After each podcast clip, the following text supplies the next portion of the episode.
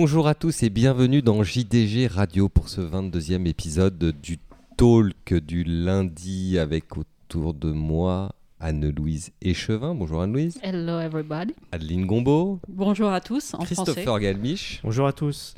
Et Adrien Cugnas. Bonjour. Menu très riche aujourd'hui. hein. On voit que la saison euh, recommence. On, aura, on va parler de- de- d'obstacles, on va parler du plat, on va parler d'élevage, de la France, de l'international.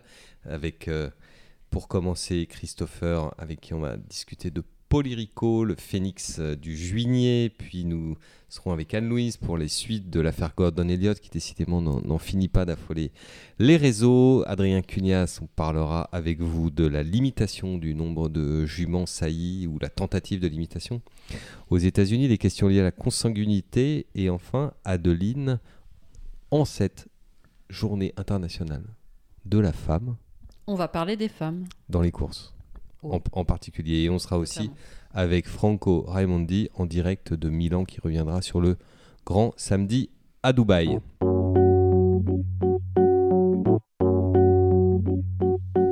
Christopher, donc euh, comme annoncé, j'attaque avec vous. Euh, vous vouliez nous parler de, de Polyrico qui a, qui a gagné dimanche le prix Juigné à Auteuil.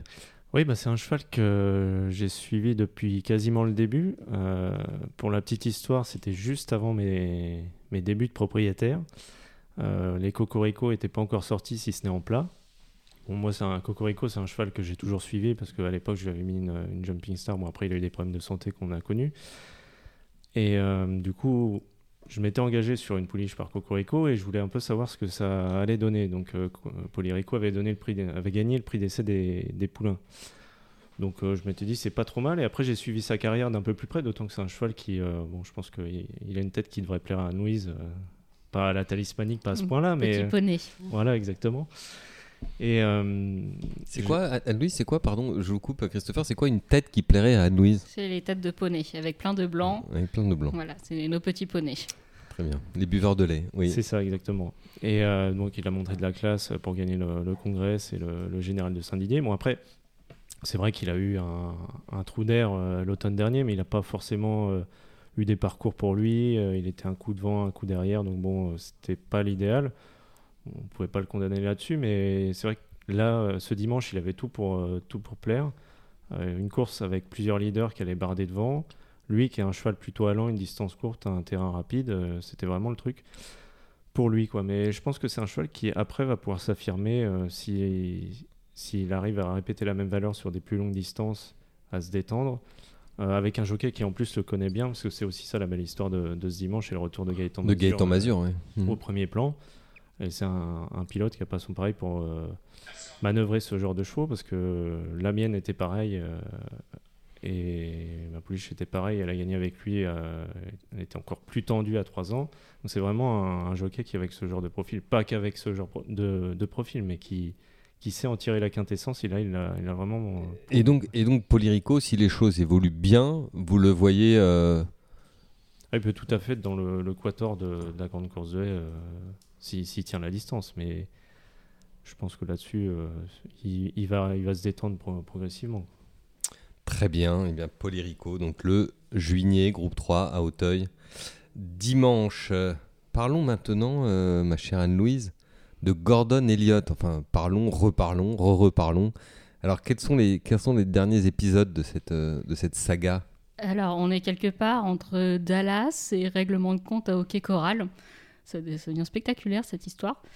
Donc, euh, bon, on sait qu'il a été euh, condamné à un an euh, de suspension, dont les six derniers mois avec sursis. Je vous coupe tout de suite. Oui. Est-ce que c'est la bonne sanction? Est-ce qu'il méritait de prendre plus? Est-ce que c'est normal autour de cette table? Vous pouvez réagir aussi. hein. C'est, est-ce que il y a des, Enfin, quand même beaucoup de gens qui ont dit que c'était pas énorme Oui, moi, je, enfin, mon avis vaut ce qu'il vaut. Je trouve que c'est quand même assez léger, on va dire. Mais après, l'affaire était difficile à juger. C'est pas de la maltraitance. C'est juste quelque chose qui nous a profondément, euh, enfin, Oui. juste entre guillemets, qui nous a choqué. Mais c'est difficile à juger. C'est quelque chose de moral, mais comme dit Anne-Louis, c'est vrai que c'est dur de, de juger. Et de- il faut savoir aussi que d'un autre côté, il a été sanctionné euh, entre, entre guillemets par les propriétaires parce qu'il perd, un- il perd le meilleur cheval de son écurie. Et, et Chilevely Park Stud euh, lui remettra sûrement plus de chevaux. Donc, euh, mais c'est vrai que oui, on pouvait s'attendre à plus. Enfin, mais après, c'est c'est plus moral que.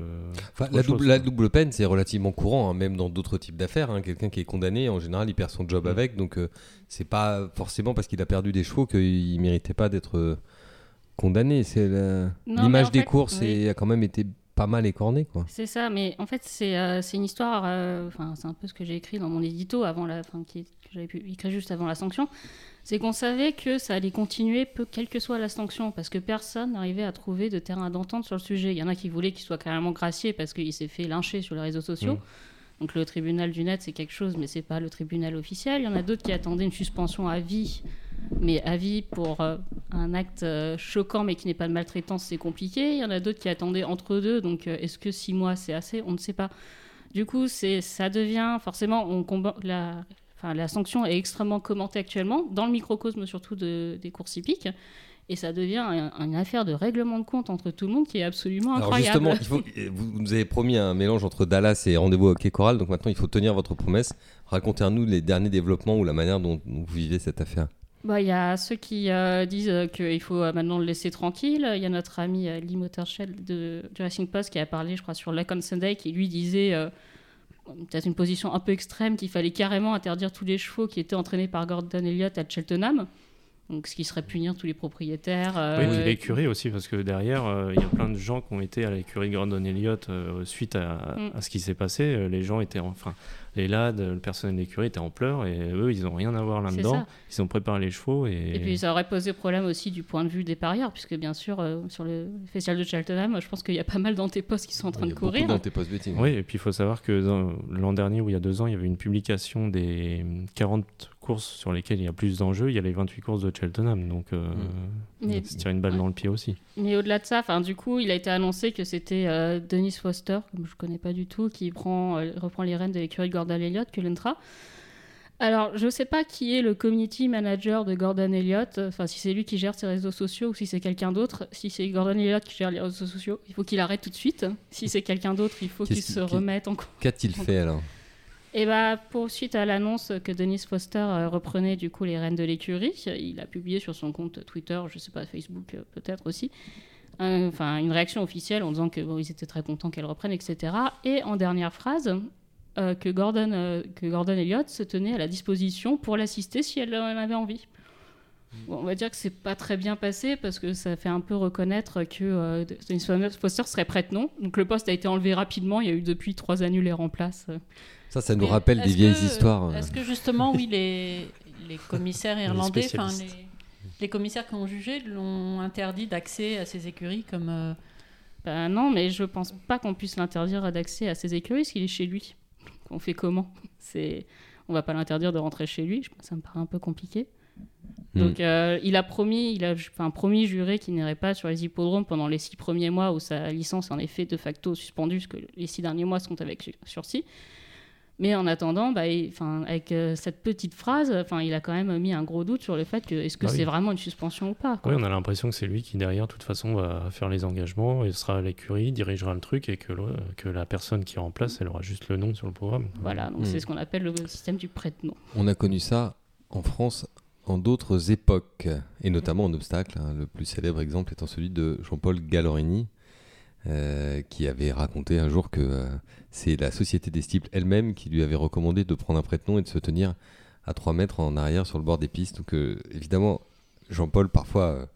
Comment dire, c'est un art de raconter des histoires qui fait qu'on n'est pas toujours sûr de tout, mais bon, peut-être que voilà. Donc pour Gordon Elliott, eh ben, l'histoire se répète. Mais quand même, cette photo, elle n'est pas arrivée par hasard sur le net. Il y a un bruit qui court comme quoi cette photo serait une capture d'écran d'une vidéo, que ça serait une vidéo dans laquelle Gordon Elliott montrait le cheval. Oui, Je- alors ça, je sais pas. Enfin, c'est que des suppositions. C'est incroyable comme ça. L'usine Mais-. Ouais, mais ce qui est, enfin, ce qui est assez amusant, si on continue dans les histoires euh, rocambolesques, c'est euh, le Mail on Sunday qui a donc publié un article où, selon eux, cette, euh, enfin, la photo a été mise sur Internet en acte de vengeance de Gordon Elliott par des, le propriétaire de, du cheval qu'on appelait, enfin, de la Bake, qui était un cheval gris très fantasque euh, qui avait gagné à Cheltenham à une cote astronomique alors qu'avant il refusait toujours de partir. Enfin, c'était un cheval très rigolo, peut-être pas pour les parieurs, mais très rigolo.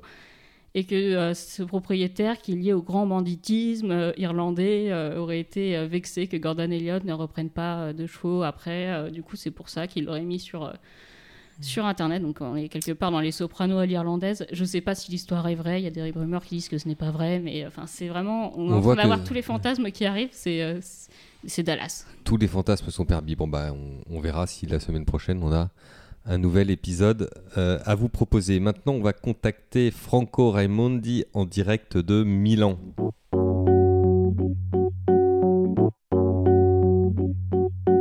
Bonjour Franco. Bonjour à tous. Alors, je voulais vous parler de, Dubaï, euh, qui euh, samedi avait son super samedi, Super Saturday. Euh, que, faut-il en retenir? Pas, pas, grand chose. C'est une fois c'était une grande répétition avant avant la soirée de la Dubai World Cup. là, c'est un peu à, l'image du carnaval qu'on a vu cette année, un carnaval assez tranquille. Euh, avec euh, assez peu de, chevaux étrangers.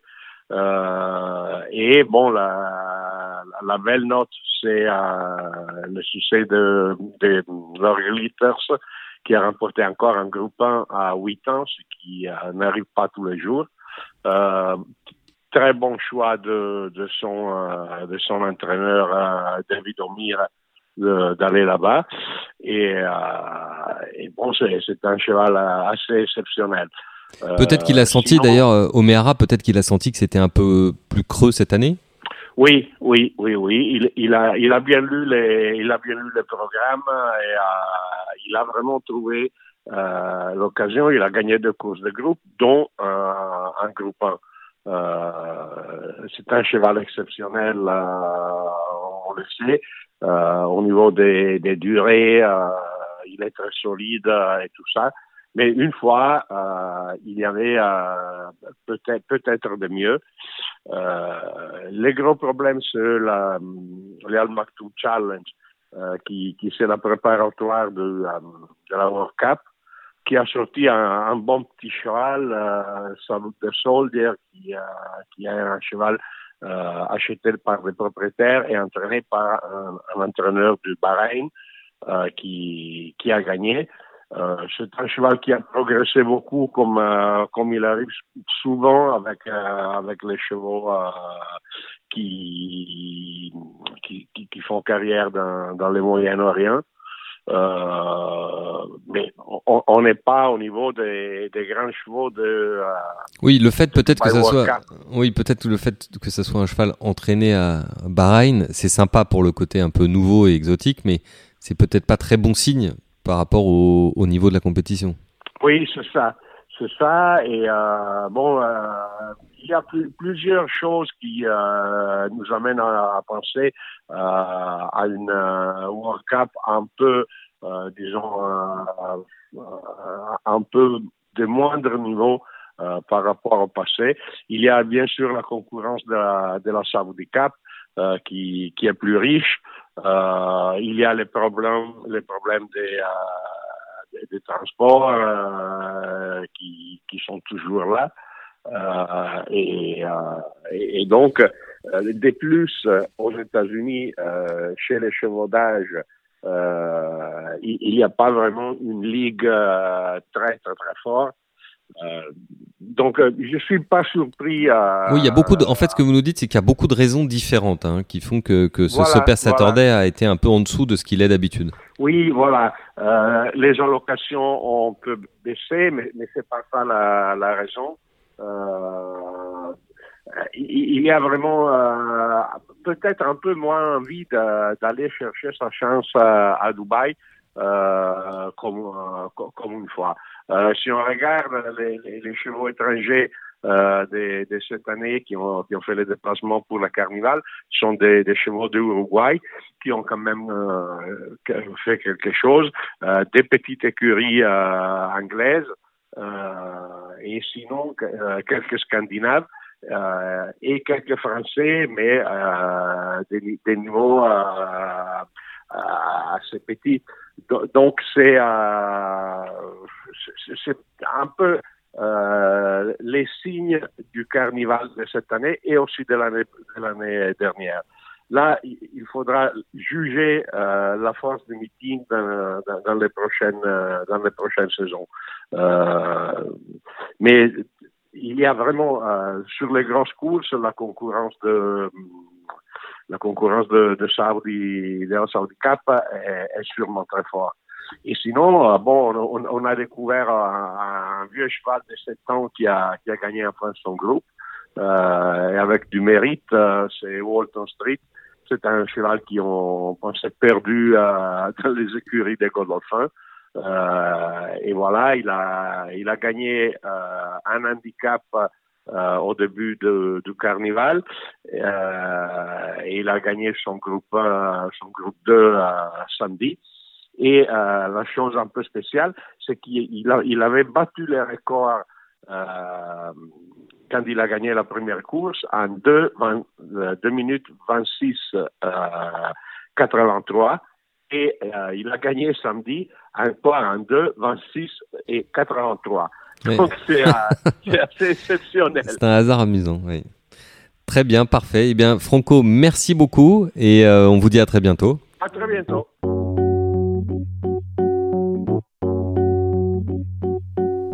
De retour à Paris euh, avec Adrien Cunias pour parler de la limitation du nombre de juments saillies qui fait beaucoup de bruit euh, aux États-Unis. Alors, évidemment, on parle de, de limitation de saillies pour des étalons euh, seulement nés à partir de 2020, donc on n'y est pas encore. Mais pourtant, il y a trois grandes fermes qui ont directement décidé d'attaquer le Jockey Club US. Oui, effectivement, et c'est vrai que on comprend les implications commerciales euh, d'une telle décision, on comprend ce que ça représente euh, pour, pour, certains grands euh, investisseurs, quand même les étalons c'est la machine à cash et c'est ce qui paye le reste. Hein. Euh, voilà, après c'est vrai que c'est marrant parce que comme on l'a un peu développé dans nos colonies hier, la question de la limitation des étalons c'est une question qui touche tout toutes les familles du monde du cheval et pas simplement, pas simplement les courses.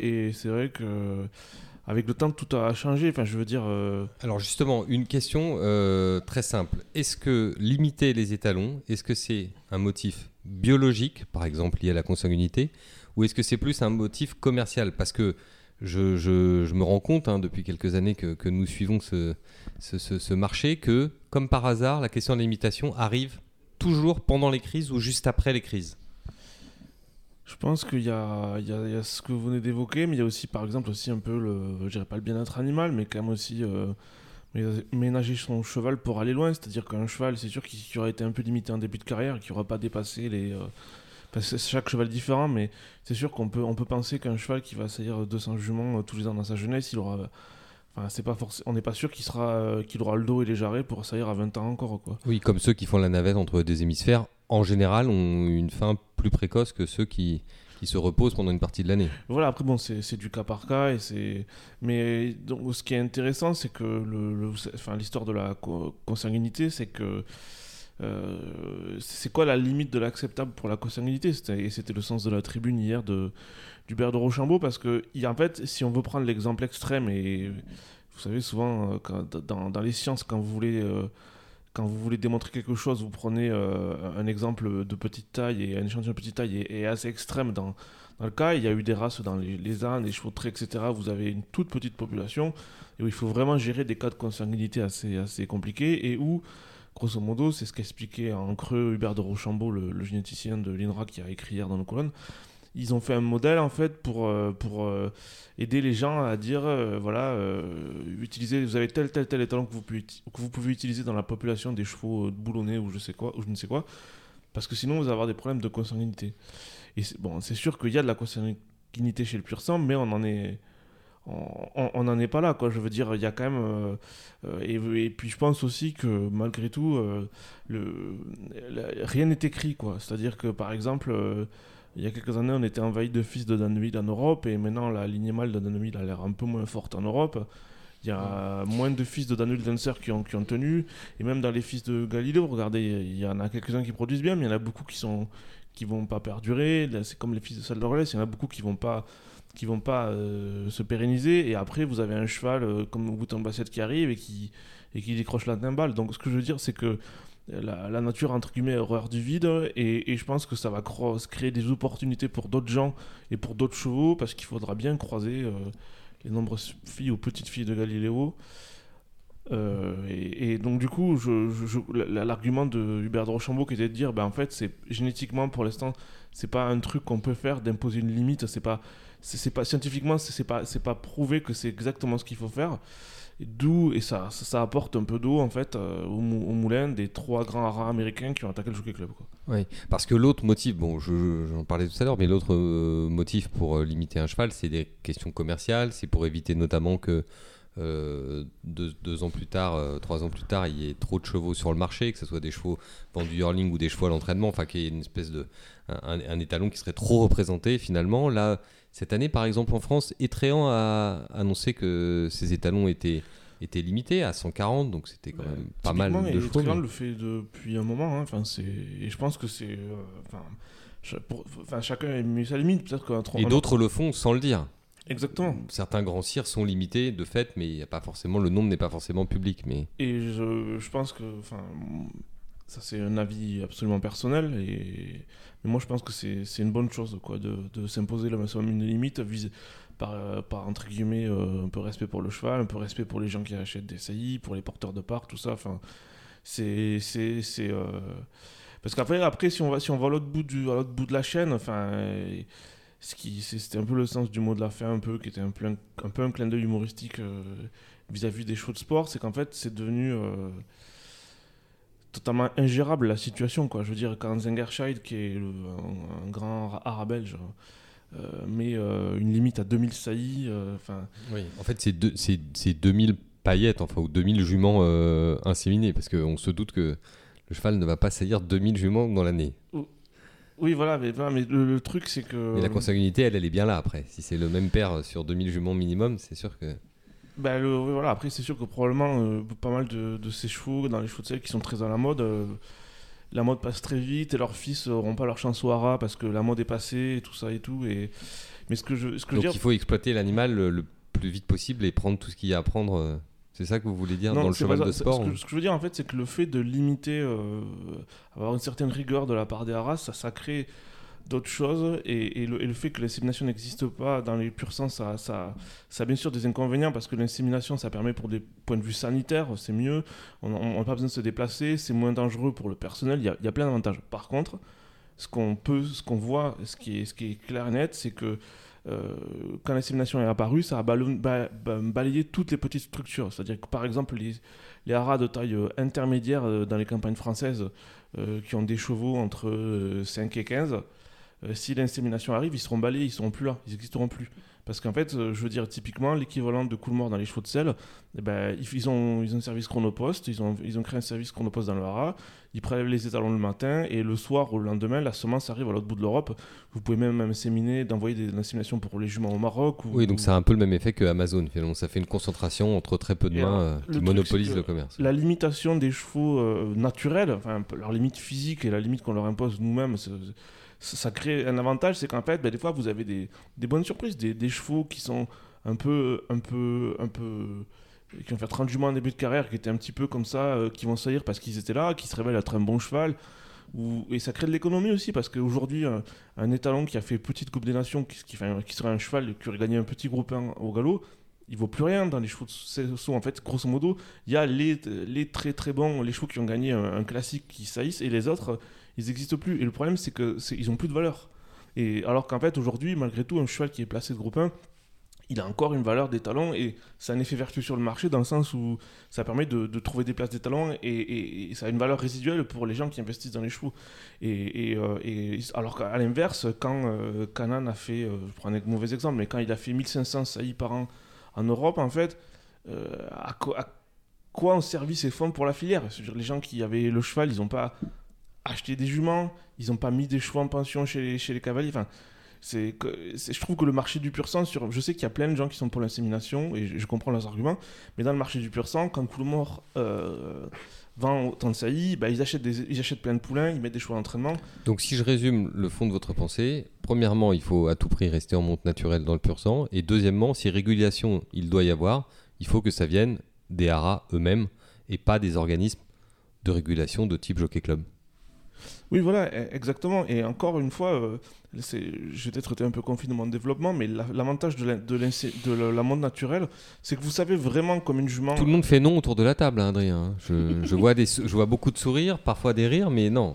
Claire, oui, j'espère que vous l'avez été. Un peu d'accent toujours, mais, mais Claire, oui. Vous êtes trop bon. La- L'avantage de la monte naturelle, c'est qu'en fait, vous savez exactement combien de saillies un cheval a fait. Et le problème de l'insémination, c'est que sur le papier, on peut dire oui, on va les réguler, etc. Parce que ça marche chez les trotteurs, mais qui sont une race vraiment française. ou- mais dans, dans une race internationale, et, et, euh, comme le pur sang, etc., c'est beaucoup moins. Bah, chez, typiquement chez le pur sang arabe, en fait, on, voit que c'est très difficile de, de, de, de contrôler. Et, tout. et ce que je veux dire par là, c'est que c'est- le, bout de, le bout de la chaîne, en fait, c'est que c'est les, gros deviennent plus gros, et c'est les petits, les acteurs intermédiaires qui, qui trinquent. Très bien, merci beaucoup Adrien. Et notre dernier sujet du jour, en ce lundi 8 mars, donc comme tous les 8 mars, journée internationale de la femme, nous allons parler avec Adeline du girl power dans les courses. On en est où des femmes dans les courses, Adeline?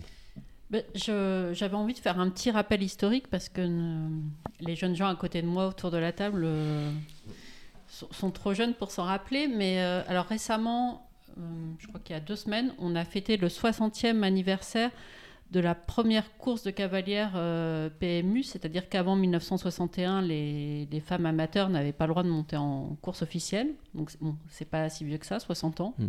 Elle avait déjà le droit de voter. C'est pas mal, Anne-Louise. Oui, ça, c'est ce qu'on entend souvent pour Et- nous dire de pas nous plaindre. Non, mais vous avez le droit de vote, donc qu'est-ce que vous avez demandé C'était une plaisanterie. Évidemment, je le dis pour nos auditrices parce que Euh, Myriam Bolak-Badel a été la première femme à avoir une licence d'entraîneur public. On est en 1977, donc c'est encore plus, encore plus récent. Avant, elle avait une d'entraîner les chevaux de ses parents. Euh, Christiane Head euh, accède au même, euh, au même titre en 1978. Donc euh, voilà, ça fait 40, euh, 43 ans. Donc depuis, il y a un chemin énorme qui a été parcouru. Je crois que actuellement, si on prend les entraîneurs publics, par exemple, on a entre euh, 15 et 20% euh, de femmes.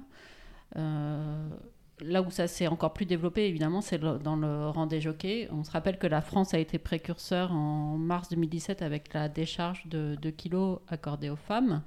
Euh, décharge qui a évolué un peu avec le temps. Elle a été réduite à 1,5 kg en 2018, il me semble. Et puis cette année, il y a eu des nouveaux ajustements pour pas qu'on cumule les décharges femmes et les décharges réservées aux apprentis. Parce que cette décharge, quand même, a fait grincer beaucoup de dents dans, le, dans les rangs des, des jockeys masculins. Euh, mais, néanmoins, elle a eu le mérite de faire émerger des talents euh, féminins qui n'auraient peut-être pas eu, à qui on a donné leur chance. Enfin, je pense euh, à Marie Vélon, qui a été la révélation de 2020, mais avant elle, on a eu Coralie Paco, on a eu, euh, on a eu Jessica Martialis l'an dernier, qui a été capable de gagner un groupe 1 sans décharge, je le rappelle. Michael Michel aussi, Michael qui Michel, est devenu une star au Japon. qui est devenue une star au Japon. Enfin, il y a toute une euh, Pauline Dominois qui est même euh, qui monte en obstacle maintenant, euh, qui a gagné dimanche dernier à Auteuil. L'inoxydable Nathalie de Souter qui n'avait pas besoin de ça, mais qui qu'on a vu à l'honneur dans le premier groupe de l'année à Auteuil Le également. Clermont-Tonnerre, oui. Le Mhm. Clermont-Tonnerre. Euh, voilà, on voit qu'en en Angleterre, euh, ça, ça suit le mouvement ou ça précède, je sais pas trop parce que Ouais, bah c'est vrai qu'on voit euh, Bryony Frost et Raquel Blackmore, les deux elles vont avoir des bonnes chances et peut-être même que Mm. la première elle peut gagner la Gold Cup avec Frodon, donc euh, c'est vrai que. On a vu aussi Holly Doyle en plat euh, la semaine dernière à Kempton qui a réalisé un, un coup de 5, euh, qui a gagné groupe 1 évidemment l'an dernier aussi. Euh, voilà, c'est bien. Enfin, les femmes, euh, on le sait depuis longtemps, enfin depuis plusieurs années, sont majoritaires dans les rangs de, la FASEC. Elles sont aussi, du coup, euh, ce qui est assez logique, majoritaires dans les, dans les, dans les cours comme cavalier d'entraînement. Mais il était logique qu'on donne la chance aux plus douées d'entre elles, encore une fois, de, de monter en course. Parce que pour, pour devenir un, bon jockey, il n'y a, pas de- a pas de mystère. Il faut monter en course. Si on ne vous fait pas monter, ben, vous ne pouvez pas progresser. Quoi. Donc un bilan euh, femme Anne-Louise Positif dans les courses? Oui, euh, alors je pense que euh, pour le coup en France on a encore un peu de travail. Je pense que les, vraiment au niveau de l'égalité homme-femme dans les courses, le pays qui s'en sort le mieux c'est du côté de l'Australie. On a Jamie Carr qui est actuellement en train de, battre tout le monde, de gagner les groupes 1 et qui fait parler d'elle. On a même une entraîneur comme Gay Waterhouse euh, qui est à tête de liste. Je sais quand... Michel Payne aussi qui avait gagné la, Melbourne Cup. Je sais qu'il y a beaucoup de femmes jockeys qui sont dans le top 3. Alors en Australie, il fonctionne par les régions, donc il y a beaucoup de femmes jockeys qui sont dans le top 3, top 5. Euh, pareil pour la Nouvelle-Zélande. Euh, donc je pense qu'eux, ils sont vraiment en avance.